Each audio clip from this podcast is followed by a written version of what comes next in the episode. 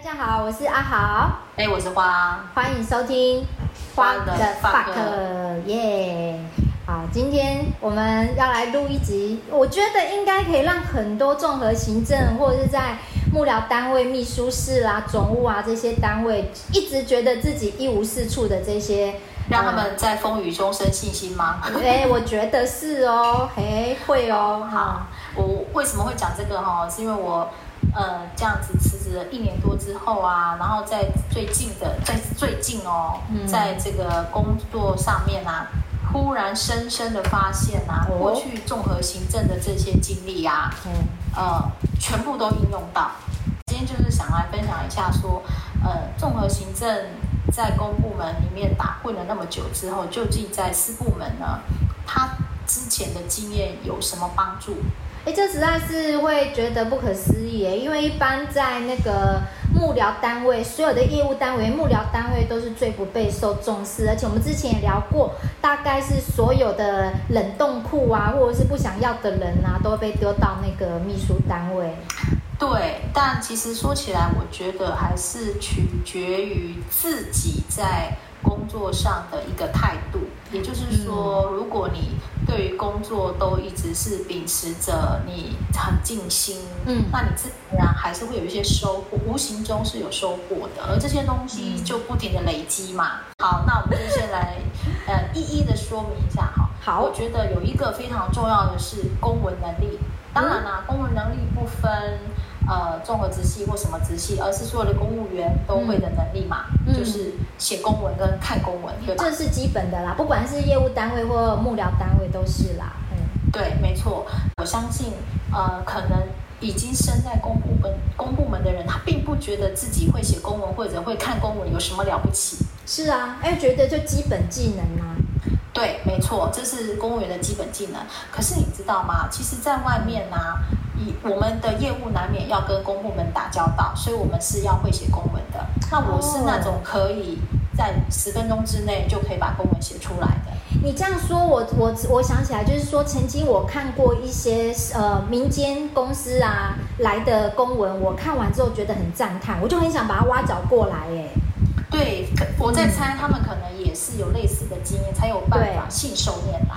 对，搞不好我曾经看过某位秘书室主任退休，然后写呃或者离职写的公文，也有可能啊。那我这样说还有个原因，是因为呢，因为我已经写了差不多二十年的公文嘛。嗯，比如说我先生他要请我拟一个跟案子有关哦，嗯、而不是一一般的业务的公文哦，而是要跟某个案子有关。他只要跟我讲前因后果，要描述什么，我就可以十分钟内写出来。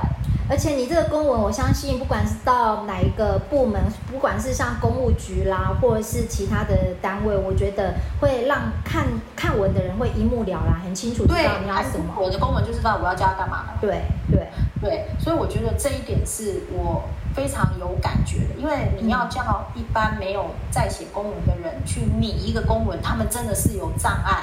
会耶，会耶，因为公文的书写方式真的跟你平常写文章会有一点不一样。没错，而且他们会在主旨里面写好多字哦，又臭又长，然后说明该讲的又不讲清楚，然后会再把说明再重复一次主旨写的，对，废文一堆。对，没错没错。然后因为我有看过同事写出来的公文，他会请我帮他改嘛，嗯、所以我一看就会觉得你写这样到底重点想说什么？所以没想到哎，就是在私部门也会有需要写公文的时候。因为我们有一些业务要往来，有时候要询问嘛，所以常常还是会有这个需求的。还有一个重点是会看公文。哦，这个是怎么说嘞？因为呢，我曾经有遇过有些民众啊，他们一收到政府部门的公文，他们就会很害怕。嗯，怕啥？他们会搞，对，他们不搞搞不清楚说，到底你要叫我干什么？然后。然后看到公文写的很多字有没有？他们就会觉得说，我要被罚钱了，我要被处罚了，我政府要对我怎么了？哎，你这样讲，我常真的常常就是说，像我姐啊，也曾经常常会收到一些公文啊，然后就来问我，然后我看完就说很简单啊，他的意思你不要管他字那么多，他的意思很简单，就是叫你要去做什么，就这样子。对呀、没错。好，那还有一个是会看公文，就是说有时候你问的事情，然后政府部门回复你嘛，那你也知道，政府部门回复你，通常不会很简单的告诉你是不是要不要，没那么简单。对，他一定会在里面写了一堆废话，前面都废话。所以你会看公文，你就知道他重点在跟你讲什么。所以各位不要觉得说你会写公文、会看公文没什么了不起，其实，在私部门这件事情还真是不容易哦。哎，你这样讲真的是就如，除非你所在的这个产业呢，或者你的工作性质是从来不需要跟政府机关打交道，或是不需要跟其他的私部门打交道，否则你如果需要打交道，你不是 email，你就是正式的公文书。那所以其实公文能力真的蛮重要。对，没错。那才有一个可能不是每一个成呃，就是公务员都会经历的，就是说撰写诉愿书的能力。哦，这个比较少人碰到。对，但是因为以前我在端帮承办的时候有写过，对，那我们也常看嘛，因为我们那时候办开发许可嘛，嗯，就是常常看，但也写过。对，而且开发许可的诉愿诉愿文都是又长又臭的。对对对，嗯，所以呢，现在如果说业者有类似的问题的时候，嗯，其实我们是有能力可以去写的。接下来呢，第二个能力是，嗯，因为呢，我在做秘书室主任的时候啊，我们常常要办各种大小不一的采购案嘛，所以我们的合约也非常的多嘛。当时我们是甲方，对，好，然后我们也会历经很多履约管理，所以呢，各种奇奇怪怪可能出现的履约争议问题呀，啊，我们可能也都有看过。那有时候呢，其实我们也不想处罚厂商嘛，但是卡在可能会计会有意见，所以我们就不，我们没有办法说啊，呃，高高举起，轻轻放下。嗯，是，这是身为公务员的难处啦，哈。嗯，因为你知道有人不想放下啊。对，没错，你就必须要秉合约执行，所以我们会在下一次在执行履约的时候，在合约上会呃再更小心，对吧？虽然呢，采购单位他们采购处他们其实有一些制式的合约给我们参考嘛，是、啊，但是因为我们是呃执行细节的人，所以我们可能会知道说哪一些细节要去注意。是，那也就因为在这段时间训练这么多看合约履约的能力啊。所以呢，对，要不然其实厚厚一本契约书，一般人真的不知道要从哪一个条文开始看起，而且不知道重点是哪几个条文。没错，嗯，我们当时其实最在意的是什么？最在意的是那个检核点验收付款，对，因为我也很怕付不了钱。是是是，对。所以我们的验收跟付款要件绝对不可以卡死自己。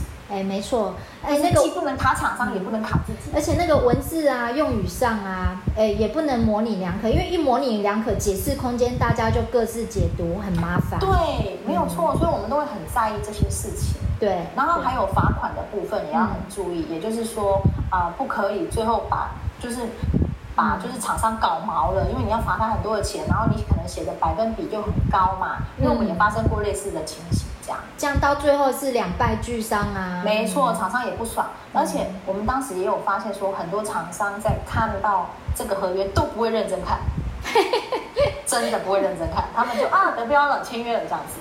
除非他跟你一样啊，从公部门退休。对，那这个呢，在我现在的呃运用经验上，就是其实我们在外面呢不常常订合约，真的，大部分我们都是报价单出去了，对方回签回来，我们就开始做了。哦，是哦。连合约都不用签哦，对，我们就很少，其实很少有订合约，大部分十个案子大概只有两个或三个会订合约而已。哦，那那可是报价单上面怎么付款？就一次付？我们报价单上面会有写付款条件。哦，对，那除非是对方是一个比较大的公司，他会要求要订合约，所以我们才会有合约。这个案例呢，就是。我们最近呢应对了一个比较大的业者，然后他们就是很严谨嘛，就是要订合约，然后他们的法务超级机车哦，有法务可见是大财团大企业，没错，非常的机车。然后呢，我们。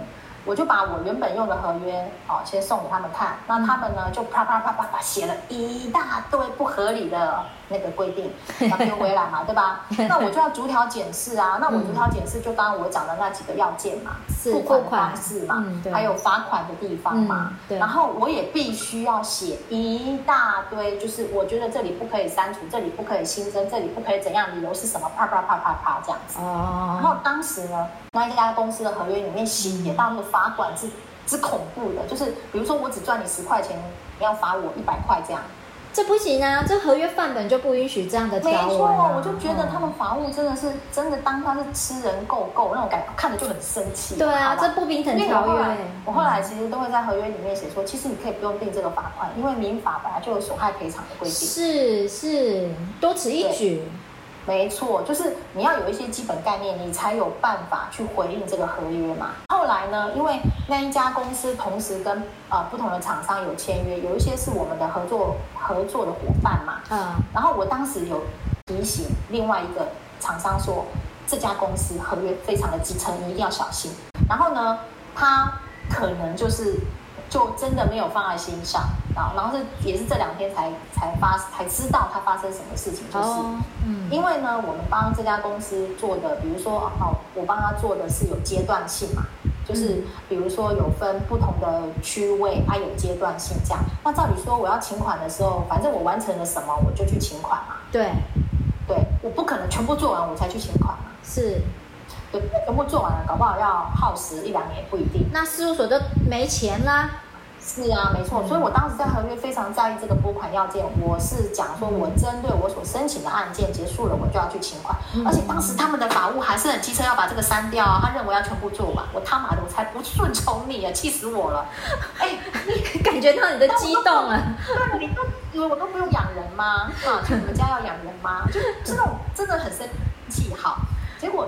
另外那家厂商呢，他就没有认真看合约，嗯，他就是真的写说全部做完才清款。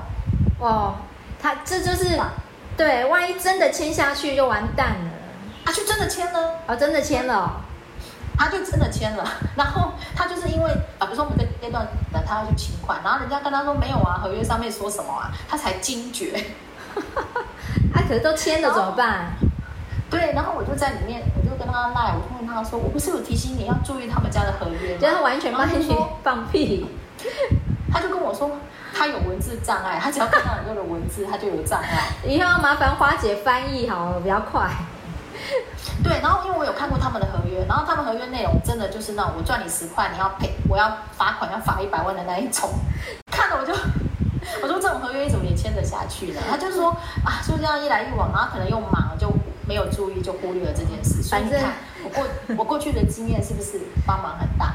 确实确实，因为如果因为我们过去在跟呃厂商，我以前是甲方嘛，对，现在是乙方嘛，对，所以我很清楚知道说这家公司到底什么心态，嗯、你最好不要收钱帮我做事啦。哎，对对对，还我会不止不止不收钱哦，我还可以赚你的罚款。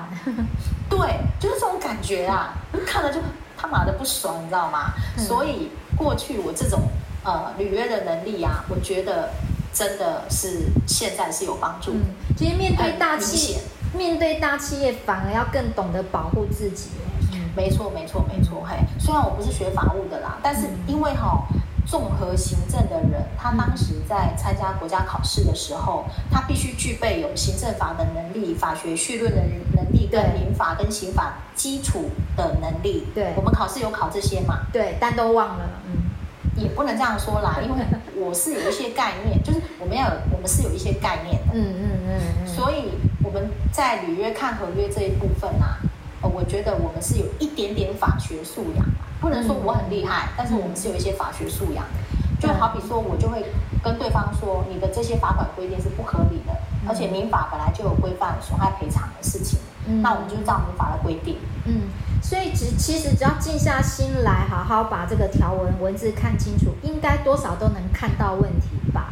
对，没错没错。然后再加上过去的那一些呃履约的经验嘛，就我有讲的嘛，我们可能会。会非常注重在验收跟拨款这上面。嗯，同样的，我自己做乙方的时候也会很 focus 在这上面，因为你知道甲方他的关心点会是哪些。对，而且我也知道说，我今天要跟你请款，我必须要有一个检核点，而我是否拿得出这个检核点的什么证明嘛？对。对对对，因为这很重要。嗯嗯嗯，嘿，就是说这个能力，我觉得真的是过去的经验是有很大的帮助的。对啊，所以在秘书单位也不用太排斥采购业务啦，有机会接触到，出去也有用啊。是的，尤其是哦，你知道，其实外面有一些私部门，他如果要去承包公部门的案件，哦，对，其实你这方的这方面的经验就非常重要了，因为承包公部门的经验，他必须要知道说要具备什么文件嘛，而这些文件呃。有一些细节规定，比如说有的有效期是六个月内或几个月内会长什么样子。如果你都以前有经验的话，其实是可以在私部门上面做应用的。对，我知道有一些人离职之后，就是到私部门专门是去标工程，负责标工程这一块，对，或是标案这样子。嗯，对，嘿，没错。所以不要小看自己哦，这样两点就很实用了嘞。还有、哦、是啊，还有啊，做简报的能力。做简报，哎，可是秘书单位。你也要看业务性质了吧，哈、哦。呃，以我自己来讲，我自己在业务单位的时候，因为常做简报，但是我到了秘书单位，偶尔做简报。而这个偶尔呢，比如说，呃，业务首长换人的时候，我们要做呃业务的简报。哦，会，嗯，要会诊。对，我们也常常有一些会诊的功能嘛。嗯。嗯，是联考单位，他们有时候要呈现绩效的时候，我们要帮呃机关首长会诊这整个机关的。一些绩效，我们也会做一些这样的简报嘛。在这二十年下来，累积的做简报的能力，其实就第一个量化，所有都是凭数字美化，美化哦，量化，第三个美化，简化，简化。量化就是说，你要想办法把你的绩效，都用成可以用数据呈现出来的。嗯，像很多跟一百，就是两个完全不同的事情。没错，因为你不能用。你不能去呈现绩效说，说哦，我做了好多好多就不行。对，但是你必须要呈现，我做了一百件，我在什么年度做了一百件，而过去只做了几件，然后相比之下我多的多了几件，而这大百分比是多少之类的这样。对，或者是说，呃，我的钱用掉了多少，花了多少，啊，我的执行率是多少？对。重点就是好的事情一定是数字要越来越多，坏的事情一定要越来越少。的 呈现，或者是有件数的呈现，你要想办法量化。第二个呢，在过去的简报经验里面呢，是要美化。美化这件事情，就是人家一看到你的简报，先不讲内容，就觉得哇塞，好厉害，有没有？赏心悦目啦，然后就觉得很强。有一些设计的功力嘛，对对对，哇塞，好厉害，对。可是大部大部分其实公部门的简报都平淡无奇，就是一整个打开都是全部字啦。啊，这应该是机关首长没有要求，因为我之前的机关首长非常要求这个，嗯、所以我以前那机关首长他非常钟爱一位科长，那个科长就是这个简报美化的能力之强的。然后第三个简化是什么？简化在公部门非常的重要，嗯、因为呢，我们不可能。在有很长的时间可以跟人家呈报说我做了多少的事，可能通常只有三分钟、五分钟，你就要呈现说你这个机关做了什么事。对对，所以你要如何精简你的东西？嗯，而且长官很忙哦，我们都说长官是非常忙的，长官他都只要听到重点、重点、重点。对，没错。所以你的 paper 绝对不可能说我可能有二十页、二十五页哦，我可能你可能只有三页。通常都被要求一页内就要把所有重点呈现完，是吧？所以是不是在这一页里面，你既要能够量化，又要能够美化，还要能够简化？简化，这样大家有没有记住啊？三化。好，那这如何应用在私部门呢？事情是这样的，嗯，就是呢，呃，我先生请同仁做了一个简报，嗯，然后呢，请我帮忙看，嗯，看了一下这简报，我的第一个反应是。字太多，想要不是你想要呈现什么重点？因为我看不到重点哦，嗯，就是我们马上可以反映出来，因为我们过去常常被要求重点、重点、重点是什么嘛？重点上在标题上就要看出来了，嗯，没错，所以我们一看简报就知道重点在哪里，有没有重点，如何呈现重点，嗯嗯，对吧？那再来是如何让你的版面看起来比较漂亮。呃，配色啦，字体啦，对，然后文字图文框框打虚线加粗，嗯、或者是什么东西要淡化，对对，没错。嗯、那再来就是我们刚刚讲的量化，嗯，就是你有哪些数据，你要怎么呈现？对对对，让业主知道，所以都没有数字，数字一定要出来。所以所以这些就是相同的，嗯嗯嗯，立刻就可以帮老板抓出重点。是没错。好，那这一点。相信就是有做简报的，我相信以后到了私部门一定都用得到。我我觉得如果是部门的话，除非就是你都只做现场工程啊，要不然我觉得很多都会简报。对对对，而且在通常你如果有机会简报的话，通常就是是替自己加分的好时候。是啊，对。哎，听到这边不晓得你自己有没有觉得综合行政其实蛮厉害的耶？对啊，以在私部门来讲，这些技能以上一二三，大家还记得是什么吗？来考一下，好好，大家都知道，相信大家都知道，好，好，这三个技能真的很重要。是，接下来制作报告书的能力，因为这是我最近在做的事。哦，就这个能力，就这个能力赚了不少。哎。因为呢，我们有个业者要求要做旅游，呃，那个旅游那个叫哦，旅馆经营计划。对啦，旅馆啦。对，我也，对，我念建筑系的，但是我不是做报告书的。嗯，但你做住过不少好旅馆呐、啊。但是好，我们要先回到我们在公部门的经验。是，我相信在公部门啊，嗯、你也应该不是一开始就是学什么，然后你现在做什么吧？没有人是这样的，比较少啦，除非工程呐，对。对对，所以现在如果老板要叫你做一个 proposal，嗯，你会怎么办？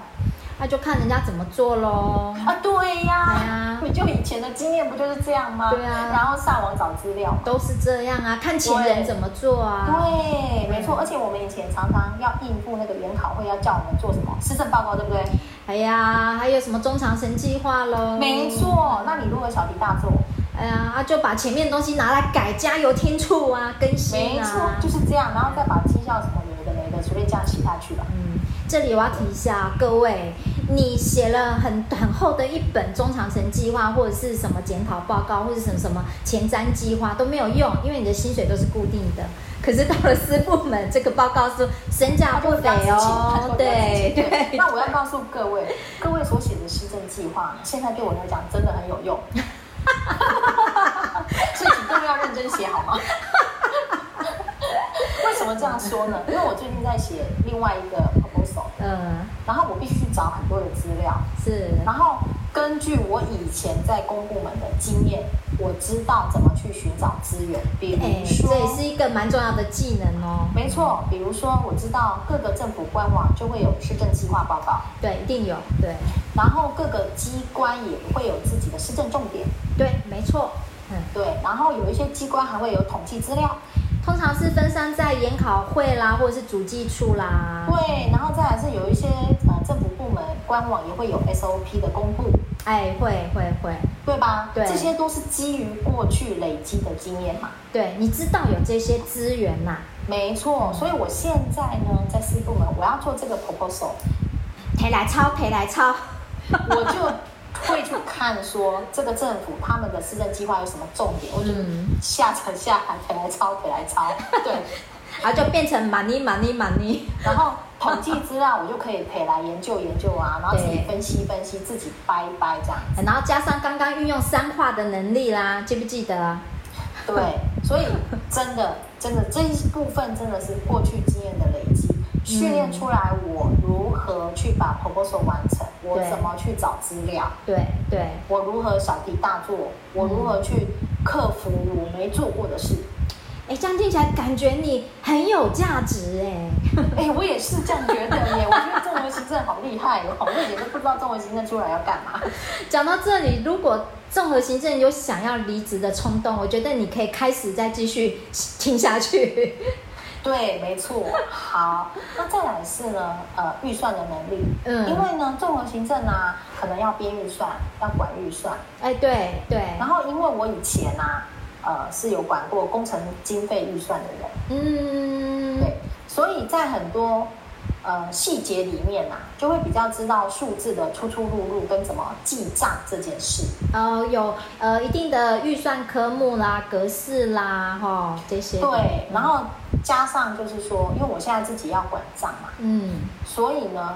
嗯，在这边细节的部分，你的逻辑就会很自然的梳理出一套，就是我要怎么样很清楚知道这个钱要怎么管理，我要怎么记档案，我以后才知道结果是什么。因为当案子越来越多的时候。然后每一个支出啊，还有收入啊，嗯、它就会越来越繁杂。对，还有跨年度的问题啊。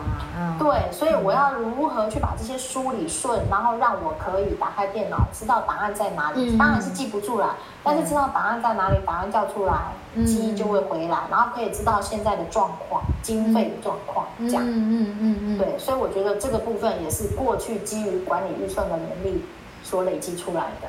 对啊，其实，在私部门真的脱离不了就是管理金流啊，对，对，嘿，那再来呢是跟公务员打交道的能力。现在讲到第几个啦？我都已经回给你了。我也不知道哎，没关系啊，还没剩几个了，没剩几个。好好好好好。对，嘿，跟公务员打交道的能力，我觉得这一点也很重要。嗯嗯嗯，对，因为呢，比如说我们打电话去洽公的时候，嗯，对，你就会知道说他现在在跟你打哈哈，还是他很真诚的在跟你讲事情。嗯，应该是打哈哈的几率高一点。哎，是因为我们知道公务员的核心价值是什么？啊，做不管做多少事情，领的钱都是一样。对，而且公务员核心价值就是做越久的核心价值越一致。对对，不做不错，少做少错，多做多错。对啊，不要影响我下班时间啊。是是，所以你既然知道公务员的这个状况，你就要顺其势嘛。对，你不要给他找麻烦，你知道吗？对，没错没错没错，除非你真的遇到那种很刁的啦。哎哎哎。对，虽然我们也知道遇到很刁的，我也有办法治理，但是我们因为基于就是说大家好来好去嘛，嗯嗯嗯，除非我只跟你交手这一次，老娘就搞死你。对，然后你也会知道说打电话去问问题，被电话转来转去也是正常的。哦，还有那个很夸张，之前我们也聊过，就打电话去嘞，对，大概打了四通五通啊，都没有人接电话。对，所以我说你既然知道。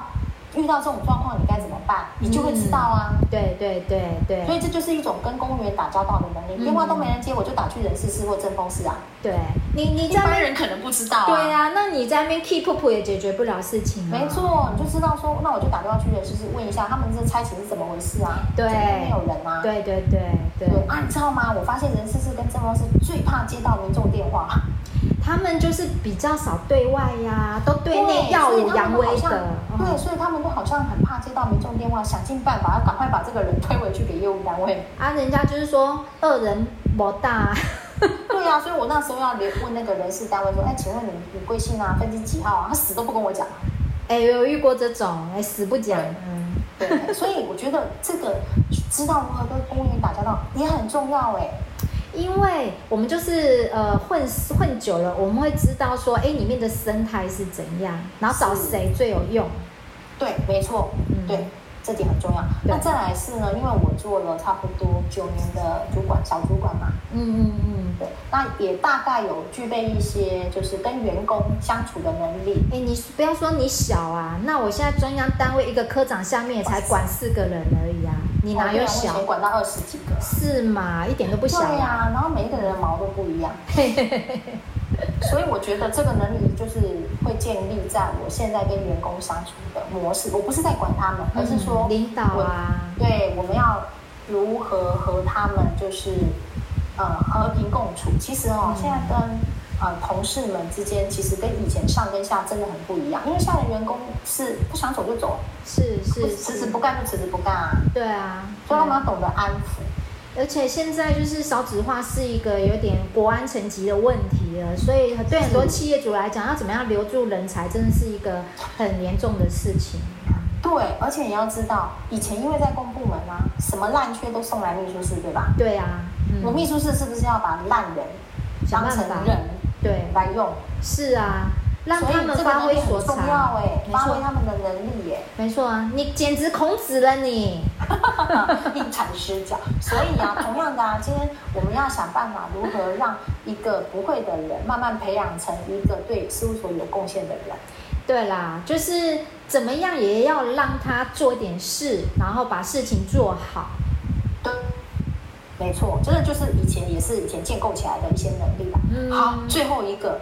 嗯，最后一个可能跟我现在的工作稍稍无关，但是如果你你要去做一些公关行销的私部门的业务的话，是会有用的。行销，嗯，对，这个能力就是剪影片的能力。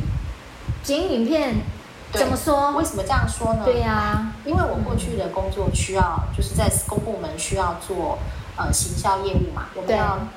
就是剪影片、拍影片，新媒体啦，对，对就是对新媒体这个业务，就是要上 FB 啊、IG 啊或者 YouTube 这些。对，那因为我们的经费一直都很有限，就要自己来。对，我们就是要自己想办法，比如说用手机啊，或者寻找一些免费的资源来使用，这样。对。那这个部分虽然我以前是主任，但我就讲，因为就是没有人，所以有时候常常都得自己下去弄嘛。对啊，对啊，对。那这个部分的能力，其实在我离开之后，我现在就是在呃私生活上面啊，我们假日出去玩的时候，我就会开始拍影片留记录，我把它当成像相簿一样。啊，我知道啊，反正什么都丢云端呐、啊。啊，以后要找 YouTube，把它往 YouTube 丢。哎，反正就不要在你手机里就对。对，那我手机记忆空间就会很省。我也不需要，我也不需要去买云端呐。哎，对对对对对，不知道他以后要不要收费啦？那我就把它当成是一个生活记录。哎哎哎哎，做的你的影片都做得不错啊。呃，我其实也在学习。早期我的影片做我是不讲话的，我就只是拍，然后配音乐而已。后来有讲话在上字幕，哎，专业了。对，那我后来慢慢在做尝试跟转型。耶，对，这样生活比较有趣啊。哎。这个部分对我来讲是也是一种新的体验，对啊，而且这样出去玩，我觉得也会觉得比较丰富一点。嗯，对啊，然后我就跟我先生说啊，你看啊，这样以后我们老了，打开 YouTube，我们就可以每天看啊。你看，这是我们过去的记录。对啊，我我自己现在的影片，我也有二三十支了耶，很厉害我。很厉害啊，对啊，嗯，对啊，而且接下来还要去日本，还要去泰国嘞。对啊，就会呈现不一样的东西。好期待哦。那也许慢慢就转型成 YouTuber。对啊，哎，现在老 YouTuber，我要讲老啦，年纪大的 YouTuber 很多哎。对啊，因为以前在公部门不敢，我是觉得不想啊，对，不想呃把自己个人讯息透露太多，或者让人家看到脸啊之类的。嗯嗯。那现在就不会，现在就比较心态上会比较自由一点，不会那么拘谨。那个枷锁就已经解解锁了啦。对对，没错。哇，真所以呢，好多，这就是我综合了这一阵子综合了我自己的经验，发现其实这些都跟过去我综合行政的工作经验有关。嗯嗯，那下次啊，看花姐会再跟我们分享一下。那如果说拥有这样技能的人，他如果真的想离职，那他适合去哪一些产业啊？以你的观察，这个我真的不知道哎，因为我就只在建筑这个行业。哦，只在建筑，可是。